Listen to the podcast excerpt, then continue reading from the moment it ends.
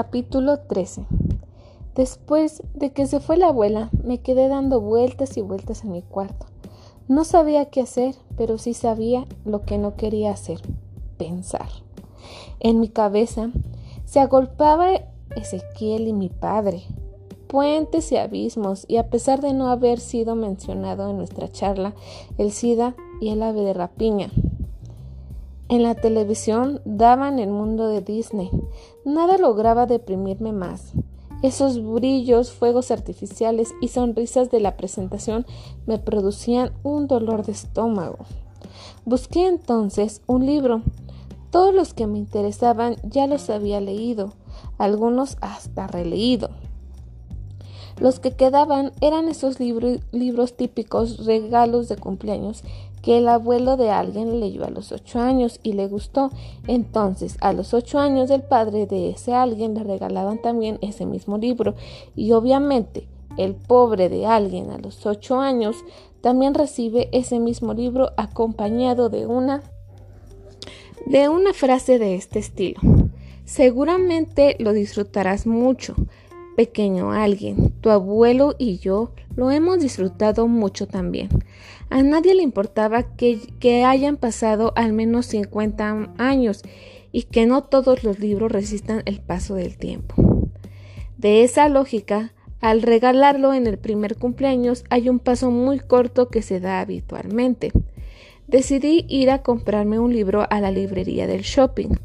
No lo sabía en esos años y no estoy seguro de estarlo en esto en este momento ahora, pero sospecho que uno se hace lector para completar lo inacabado, para completarse.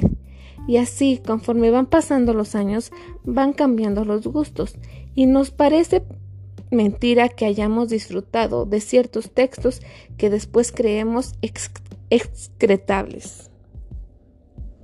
Seguramente no pensaba en esto cuando caminaba por San Isidro para ir a buscar un libro que me liberara de la angustia. Si recuerdo mi desazón, cuando llegué a la librería pregunté por Clara y me contestaron que tenía Franco. Habitualmente las embarazadas nos inspiran dulzura. La embarazada que me informó que Clara no estaba y que agregó con su mejor sonrisa, McDonald's, ¿te ayudo en algo, tesoro? Me inspiró repugnancia, supongo, a la luz de los años, que la mujer tal vez no era tan desagradable, pero yo a Clara le debía el haberme hecho lector. Ella siempre me había recomendado buenos libros y sabía cuáles darme según mi ánimo. Gracias a ella descubrí autores que mis amigos aún más lectores ni siquiera rozaron. Creo que ella fue mi primer amor. Yo suponía que esos libros eran solo para mí, que no tendrían otros clientes a quienes recomendárselos. Tal vez no fue tan bueno que yo me hiciera lector a su imagen y semejanza, y que ella me ahorrase los dolores de cabeza. Nunca lo sentí así. Siempre que creí que tenía una especial percepción para saber lo que yo iba a disfrutar y estoy seguro de que ella disfrutaba recomendándome. Ese domingo en que ella no estaba, no encontraba que leer. Tal vez por mi estado de ánimo, tal vez por mi dependencia, revisaba todos los estantes, aun los de los chicos más pequeños. Me entretuve buscando a Wally o algo parecido a pesar de que nunca me gustaron esos libros y de que de repente me encontré con una pila de María Elena Walsh. Los abrí, los ojé. En uno de ellos, no recuerdo cuál, me encontré leyendo o cantando o no sé. Mírenme, soy feliz entre las hojas que cantan cuando atraviesa el jardín el viento, el viento en un monopatín.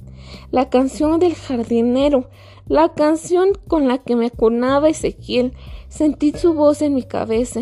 Yo no soy un bailarín porque me gusta quedarme quieto en la tierra y sentir que por mis pies tienen raíz. Ezequiel. Otra vez la sombra del ave de rapiña cada vez más cerca. Creo que me mareé o no sé bien qué pasó. Lo que recuerdo es la pila de libros en el piso, la obra de María Elena Walsh tirada, la cara de espanto de la embarazada y yo corriendo como alma que lleve, el diablo. Supongo que todos pensaron que me había robado algo. Sé que no paré de correr hasta el río. Lloraba, no me podía sacar de la cabeza la cara de la gorda, el ave de rapiña, los libros en el piso y la voz de Ezequiel cantando.